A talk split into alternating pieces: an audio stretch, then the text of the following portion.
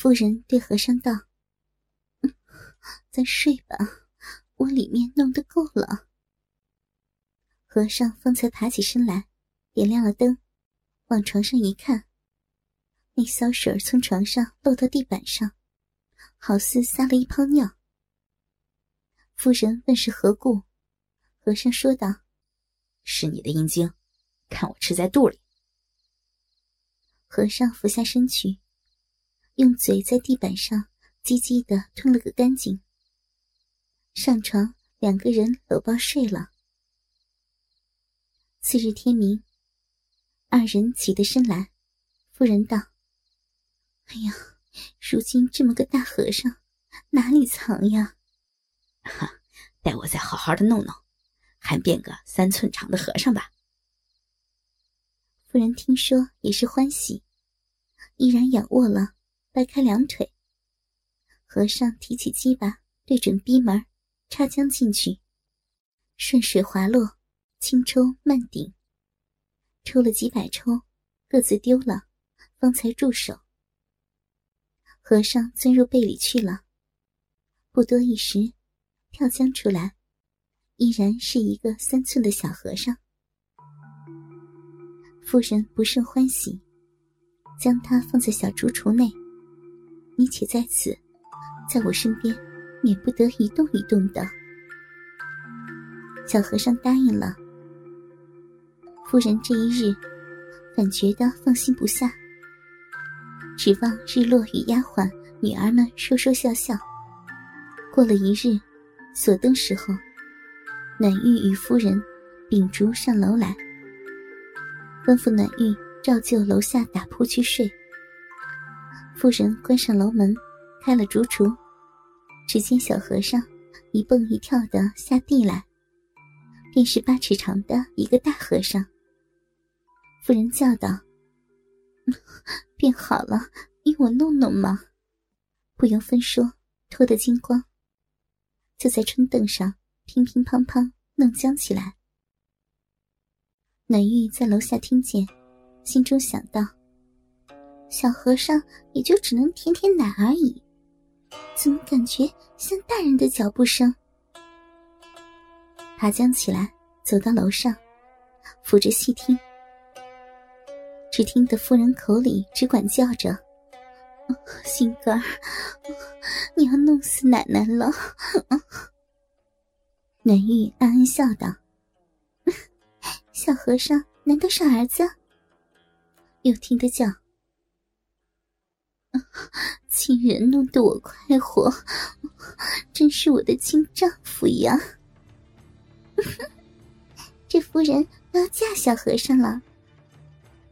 又听得乒乒乓乓一阵，哼哼唧唧一阵，又一时唧唧，如鸭子大叫一般。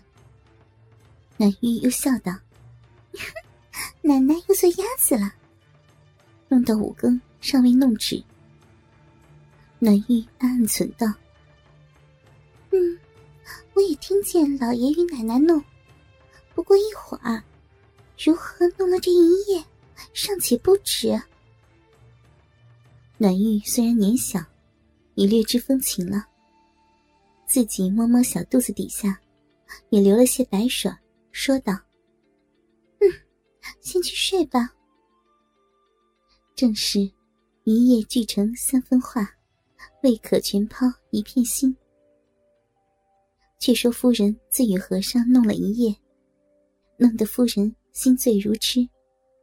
忽然按住叫道：“心肝儿，你俯下身来，我要和你亲几个嘴儿，再对你说话。”和尚依他俯下了。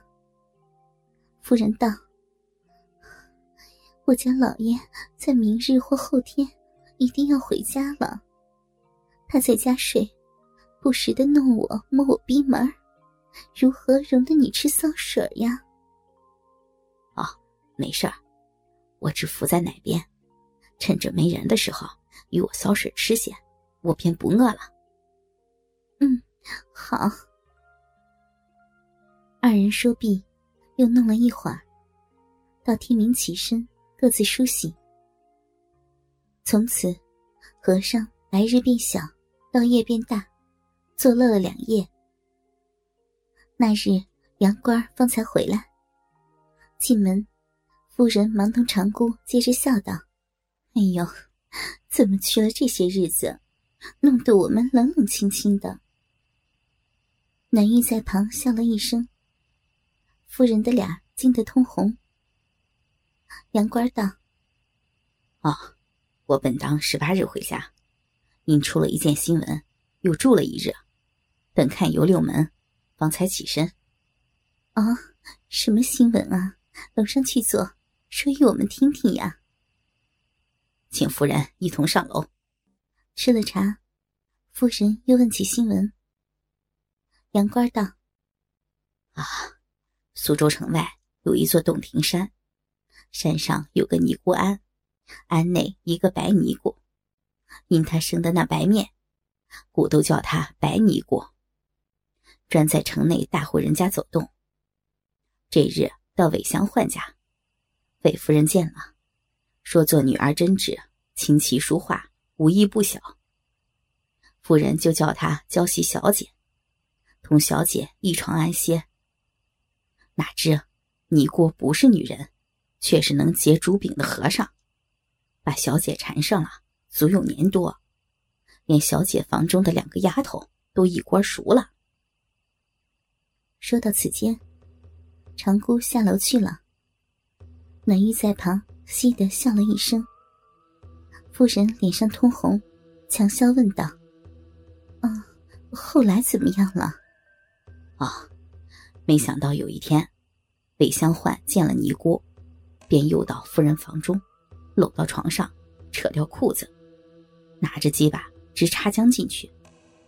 不插有可，可一插进去，便伸出一个七八寸长的小和尚来。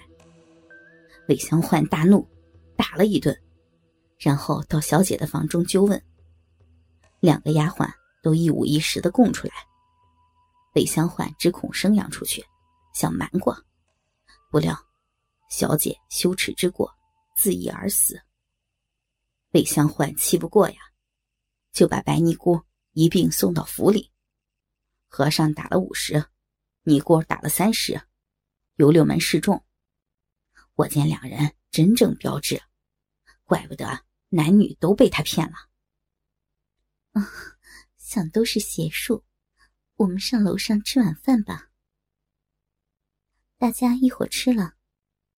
杨官同夫人上床，只说道：“夫人酒旷了，一定竭力奉承。”哪知如木夺中秋铃一般，全然不动觉。